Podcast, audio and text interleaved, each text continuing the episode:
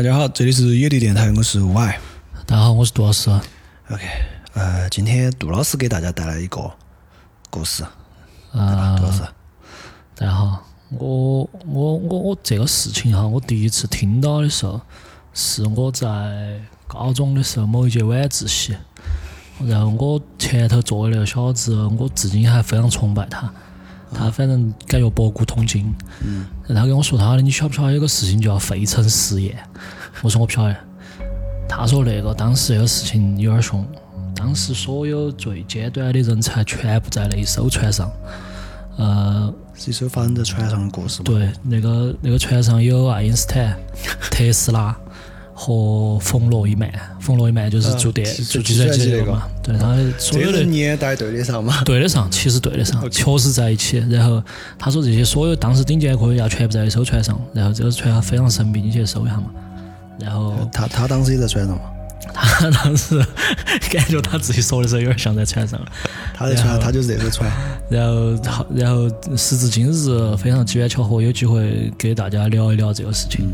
嗯，当时那个时代背景大概是一九四几年，当时正好是二战的时候。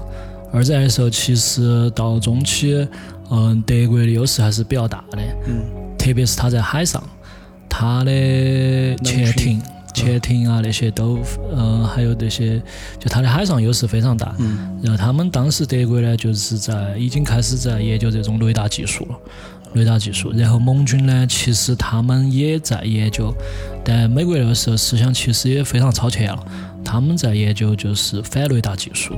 大家晓得军舰这个东西，嗯因为它本身就非常大，然后它非常容易被发现。第一个就是视觉上，它就非常大嘛，就很容易被看到。第二个呢，就是因为它本身是带有一定的磁力的，就是你在军军舰的这个行驶过程中，非常容易吸引这些水雷啊那些，就是一碰到就要爆。所以说，当时他们就在想有没有什么办法去去去去去避免这个事情发生。所以当时就在费城，他们当时做了一个实验。首先，我们说这个实验它是一个活体实验，就是当时这艘船上是有人的，就在一艘驱逐舰上。嗯，高头然后带的人嘛，有人嘛，对正常编制的嘛。对，当时其实他，呃，我看的资料说，第一个负责这个项目的人就是特斯拉。但是特斯拉，因为他其实花了很多年，花了可能有呃七八年的时间，美国海军给他提供经费这些，但是他毫无建树，就是没有什么特殊的东西做出来，能够让他有可以实现这种反雷达这种操作。所以说后头这个事这个事情就交给了爱因斯坦，然后是这么这么细节嘛？是是是，然后就交给了爱因斯坦。然后，嗯，爱因斯坦其实当时他在研究一个理论，他他的他想法是说，嗯，这个世界上是有一个终极理论的，是有一个终极原理，这个原理可以涵盖所有的物理学理论。嗯，这就是所谓的大一统的理论理论嘛。对对对，当他发现了这个原理之后，他觉得可以解释所有的微观和宏观的世界。然后他当时的这个理论叫做统一场理论。统一场理论这个解释起来比较复杂。如果反正我我们也听不懂嘛，就不给我们解释了嘛。你其实了解很清楚的是吧？是我当时也在，然后这就统一方面有这方面学位的。是，呃，在物理学，嗯、如果说有呃两个元素可以控制整个世界的话，爱因斯坦觉得这两个元素是电磁力和引力，就是这两个元素是可以对所有的物理学能够进行解释的，就电磁力和引力。然后他当时觉得引力是我们没办法控制的，但电磁力是我们可以控制的。然后基于之前特斯拉已经做出了特斯拉线圈，所以说他当时就呃美军的想法是说把这个线圈整个绑到那个驱逐舰上。在一九四三年的时候，他们就开始了这个费城实验。这个费城实验就是我等下我有点没法想象是，他是啷们把一个线圈整个绑到那个船上？嗯怎样一幅画面？我觉得应该是在这个，在当时没有说那么清楚哈，我觉得应该是在这个机在这个驱逐舰上放了一些设置或者机器，让这个线圈的呃电磁力足够大，然后可以造成一些影响。对船对对对，可以造成整个影响。我觉得可以想象成一个 iPhone，现在它的边框上就是有一些天线，大概就这个原理。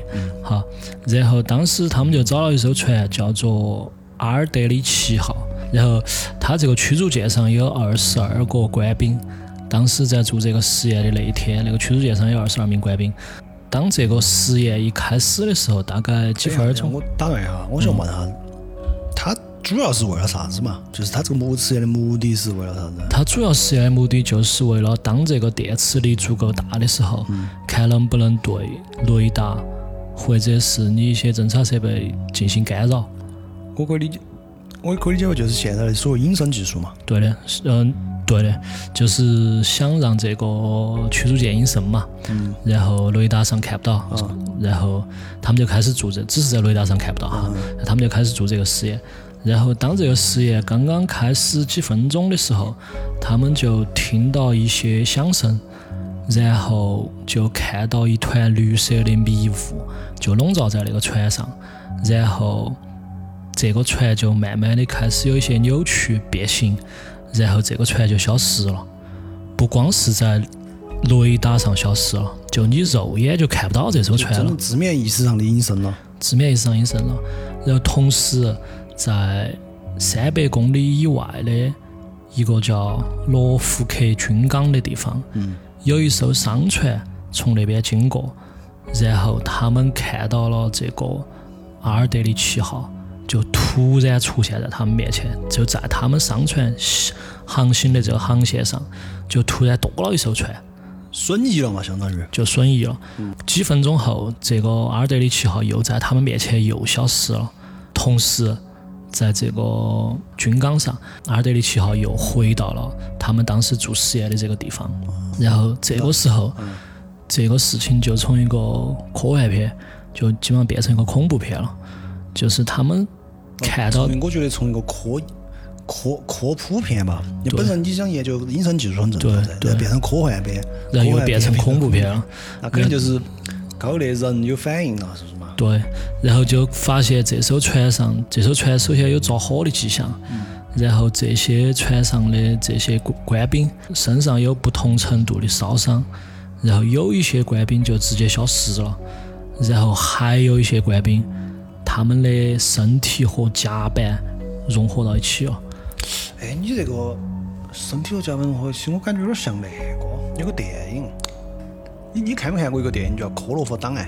我看过啊，然后他后面还出了两部，嗯，我晓得。就，是科洛弗科洛弗街好多号，啊，科佛还有一个叫好了好，科洛弗离子，对，就是章子怡那个，嗯，他们在空间站高头，是。不是就跟那个那个融合在一起了吗？是是。零件啊那些长到身体里面了。啊。对，然后这个费城实验其实也拍了三部电影，就是八八几年的时候有一部，零三年的时候有一部。然后，嗯、他们说回来，他们就，呃，就是这些官兵有不同程度的损伤，他们就感觉，据后面他们回忆哈，这些官兵实际上他们有不同的不同的状况，有些是看到一一道白光，然后自己就失忆了。然后有些是身边有那种灼伤的痕迹，就是有着火的这种痕迹。所以说，其实他们本身做的这个计划是准备说做一个呃隐形的计划，但实际上产生了这个损益的效果。所以说，呃，他们就决定停止这个实验。停止这个实验之后，在同年的十月份，他们又进行了第二次实验。第二次实验呢，就也很奇怪，他们就发现这个船并没有消失，但是这个线圈消失了。哦线圈消失了。第二次实验就不是对，第二次实验就不是活体实验了。呃，船消失了，呃，传媒消失，但是这个线圈消失了。呃，这个实验就彻底终止了。在美国军方记录上，就是他其实根本没有过这个实验。在军方的记录上根本没有过这个实验，所以说，呃，大家可能会有一个问题，就是那大家是怎么晓得有这个事情的？啊，这个事情是这个样子的，就是在大概二十年以后，有一个叫杰萨普的一个双料博士，他有两个博士学位，啊然后他同时也是一个 UFO 爱好者，然后他同时也是 UFO 爱好者，然后他就写了一本书，那本书叫做《不明飞行物案例》。嗯，这本书上呢，它就其实就是一本普通的 UFO 的一个杂志，一本书。然后在这本书上呢，他描述了一些他自己觉得靠谱的一些推测，比如他当时觉得当时的美国已经在进行一些反引力推进系统的研究了。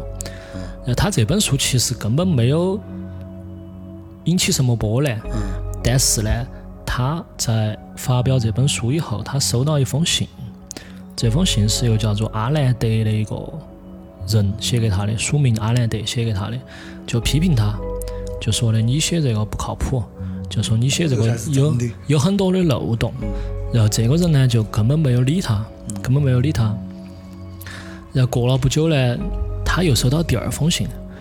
第二封信，这个阿兰德为了让这个杰萨普回应他，这个阿兰德就有有两个方式。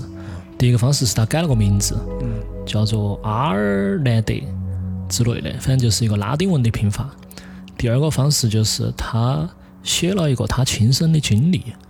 这个他亲身的经历是啥子呢？就是他说，嗯、我以前是在一艘商船上的一个水手，但是我有一次就看到了一艘船，那个船叫做阿尔德里奇号，它突然就出现在我的面前，是我非常印象深刻。他就说了这个事情，就意思是他是当时费城实验的损益之后的一个见证者。晓得，我感觉这个人就是有点儿被忽略了之后很不安逸。对也有可能是，对，也有可能是他觉得这个事情不应该让公众让公众不知道，然后他就采取了这种方式。他可能觉得这两个人是志同道合的，我我觉得就是报复性的抖了一个大料出来，对就你不理我嘛，对。然后他这个这个杰萨普还是没有理这个阿兰德，但是在一九五六年的时候，美国的海军研究办公室就收到一本书，这本书呢就是《不明飞行物案例》。这个书上同时又有非常多的批注，这些批注就引起了这个美国的海军研究办公室的一个关注。呃，他们就觉得好像是有人晓得了他们的一些秘密，然后他们就去找到了这个杰萨普，就去问他：你这本书的这些批注，你当时写的时候是出于一个啥子心态？杰萨普就说的：我是我是没有太疯了，对，我是没有觉得有啥子问题的，而且这个批注也不是我写的。这个批注呢，他就想到说，哦，好像是当时有个叫阿兰德的，他写了这个批注，然后他就把这这个阿兰德的这个批注和当时阿兰德给他寄的这两封信一起影印了非常多份，其中大部分都交给这个美国的海军研究办公室了，他自己又留了一些。留了一些之后呢，他就去找这个阿兰德，就从来没找到过了。然后在这个人就等于说，这个人就感觉凭空消失了，凭空消失了。然后他在一九五九年的时候，他就突然给他身边的两个朋友，每人邮寄了一份这个批注版的这个呃不明飞行物案例和这两封信的影印版、影印版，就邮给他两个朋友。他就说，如果真的我有一天出啥子意外了，你们记得要把这两个东西公布于众。我去，结果，啊，当就是他刚刚给他这个两个纽约的朋友打完电话之后的当天，他自己就在他佛罗里达里达的家里面，他把那个汽车尾气的那个尾管连了一根管子通到他的车窗里面，然后打燃火啊自杀了。氧化碳中毒嘛，氧化碳中毒，他也自杀了。其实美国官方哈从来没有说他们做过飞尘实验，但是后面这两个事情联系起来，如果串成一个完整的故事的话，其实应该是说有人在这个商船上看到了这个阿尔德里奇号，非常巧合的有人写这个书。然后他们两个一起就把这个事情公布出来，然后受到了这个美国军方的威胁，然后这个事情本来其实已经不算个事情的，突然大家又觉得这个事情还是有一定的可信度。这个事情最终才这个样子爆出来。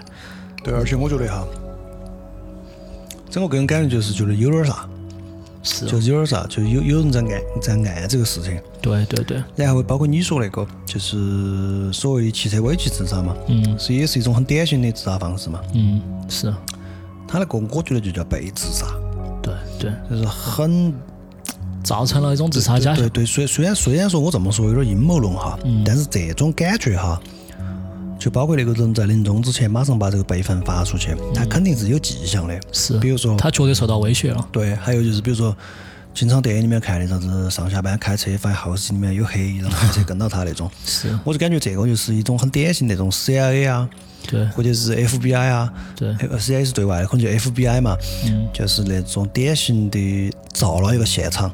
对，就所谓的被自杀，所以现在不是经常有些爆料的人吗，嗯。都出来说，反正我是肯定不会自杀的。是，但是我首先精神也很良好，为啥子我今天跟你们所有人说我不会自杀？嗯。所以如果我出啥事情，那就是政府或者啥子。因为美国那边、老美那边不是经常出现一个 G man 嘛，他们喊的，嗯。就是 government man 嘛，就是政府的人，就经常那种嗯。标准的造型，是。黑西装，黑衣人。戴个帽子，哎然后黑色的西装大衣，开过黑色的车子，没得身份，然后那种，这个其实还可以聊一起，因为这个黑人基本上涉及到那个外星人。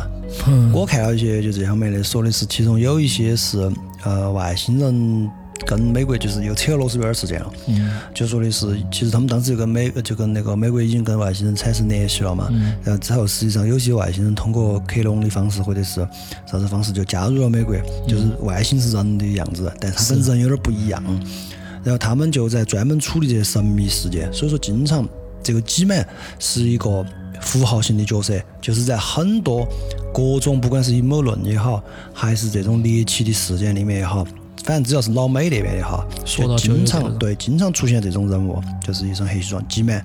是对，而且说他们里面有些人的长相也是，就晃眼看是地球人，但是你仔细看的话，你觉得从肤色还有五官的比例大小之外，实际上不像人类。就说的有些这个挤满这个这这个人群中有一部分是外星人扮的。他就是相当于一个代号了。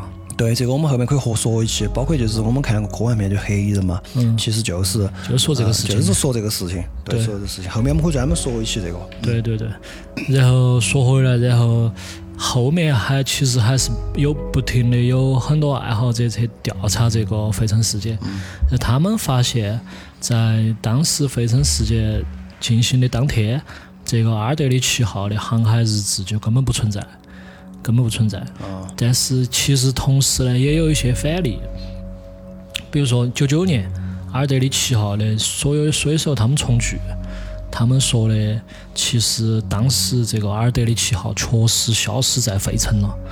因为他们根本就没去过费城，就是他们根本其实根本这个事情就是假的，就是他们当时的水手就出来说这个事情是假的，然后还有其他的说法，呃，说的是其实当时和费城实验同时进行的一个项目叫做曼哈顿计划。啊，啊，曼哈顿计划就是说，当时曼哈顿计划其实就是他们在造原子弹。嗯嗯，其实有可能嘛，对，有可能是他们故意在放出一些消息，烟雾弹。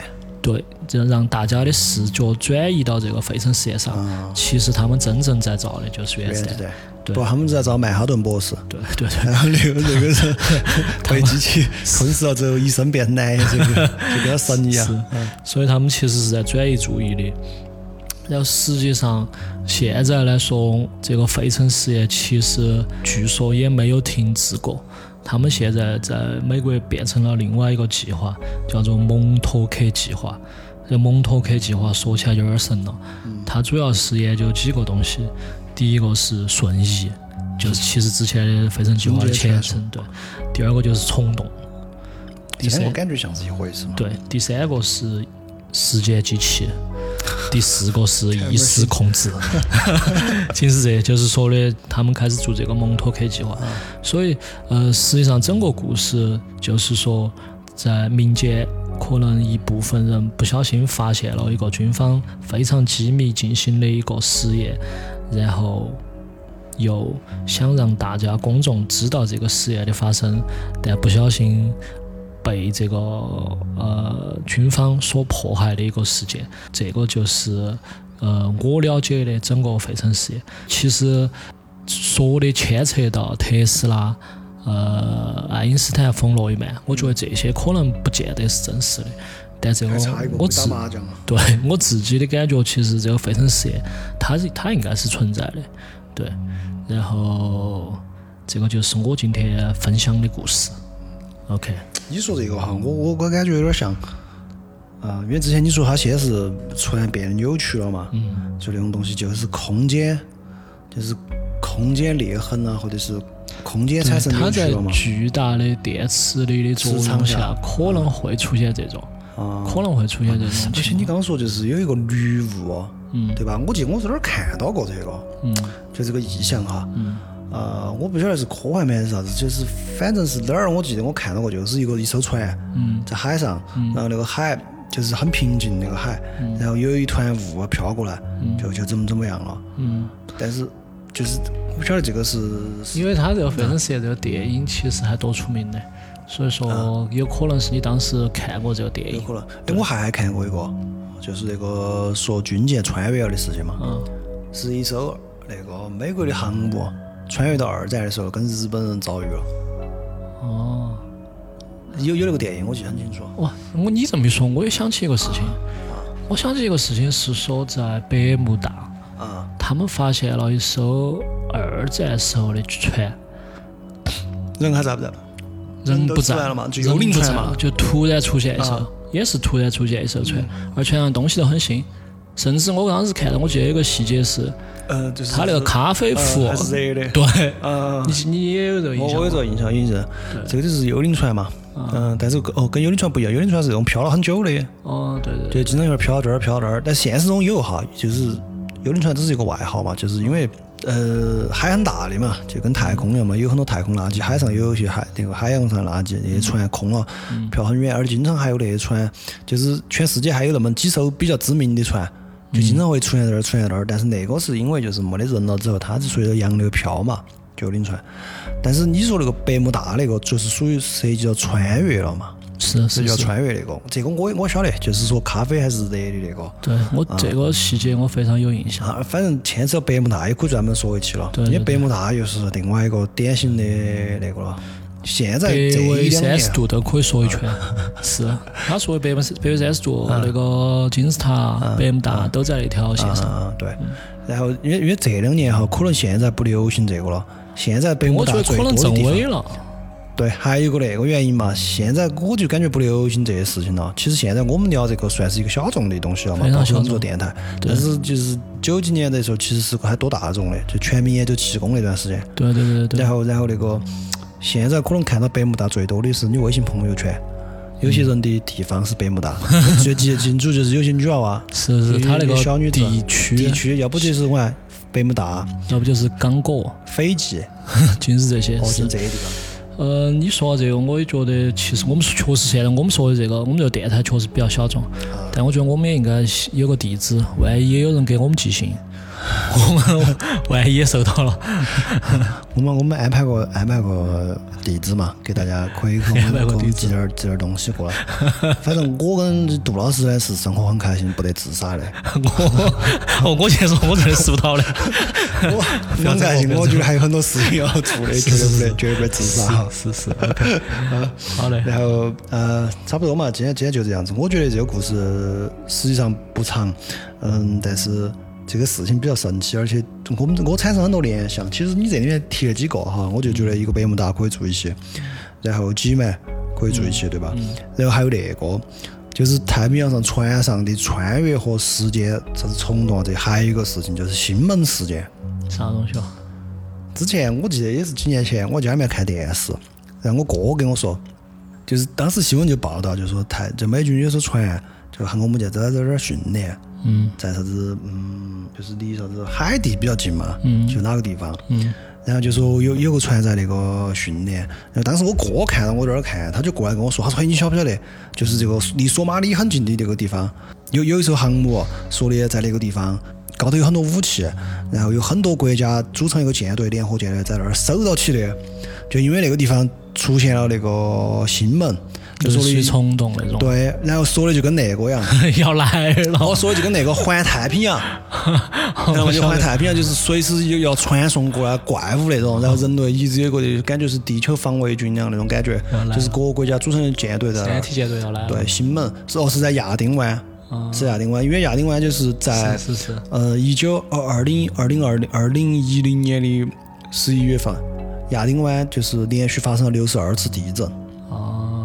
然后就说那个地方就一下子引起了。各国政府高度重视，然后纷纷派遣科学家前往那个地点去调查，然后呢，这真相反正不得而知。然后后面就传说说的是亚丁湾那儿打开了星际之门，然 后现在就组了一个组了一个舰队，哦，组组了一个舰队在那儿，让我哥哥聊得火，之神就跟你们的同学一样，就是绘声绘色说的，好一坦克都开到航母高头，在那儿那个其实根本不是飞机啊那些，就把那儿封锁了，就感觉航母就变成相当于是那个，就是海海上的碉堡嘛。然后开坦克，开加满个炮啊那些，然后说索马里闹海盗这个根本就是掩人耳目。你想嘛，那么多国家都要去派军舰去巡去那个巡逻噻，去护航噻，其实是掩人耳目，是为了有个正当的理由。这么多国家派军舰、派舰队过去，就是因为那儿亚丁湾开了一个新门，随时传送怪物过来。然后他们 这个有没有演的？哦，反正也也很扯这个事情。就是我就觉得这个这个事情哈，也是一类典型的事件。就是，就如果我是写剧本的话，我把它描述一下，总结几个元素，就是军舰，嗯，穿越，嗯，神秘的实验，是，然后掩人耳目，呃，然后那个爆料者被被自杀，是，这是个几个经典元素。军舰加穿越，这个就是一个经典。你看我们刚刚一说，就是出现了啥子这个二战穿越那些，有电影嘛这些。所以说这个事情，我觉得。不置可否吧，就大家听一哦听个开心就完了，就也不要去那个。如果你呃对这个感兴趣，你可网上去搜，还是有很多这方面资料的哈。但是反正呢，在我们这儿野地电台这点东西呢，呃，很坦诚告诉大家。这瓜不保真，这瓜不保熟。是是是，但是我们还是聊得非常开心，我们这心理状态也非常好。哦。我们对自己目前生活也非常满意。对对对，绝对不得自杀。OK OK，那今天就这样子，谢谢大家。这里是野地电台，我是 Y。谢谢大家，我是杜老师。我们下期再见，拜拜。入全变禁区天有怪电，全是某军开发着小子。那天围着电变一瞬灼热，全变性的急个核试验，这一个大发现，人剧变，人发变，个个听觉触了电，闪烁激光再突然，长出电线，住出线，连出线，再次博老有里面。天的压抑今天的刺激将空间打破。再食入我躯体肌乎都变色正片都破壁转看睇血液血毒亦再稀释即将空荡的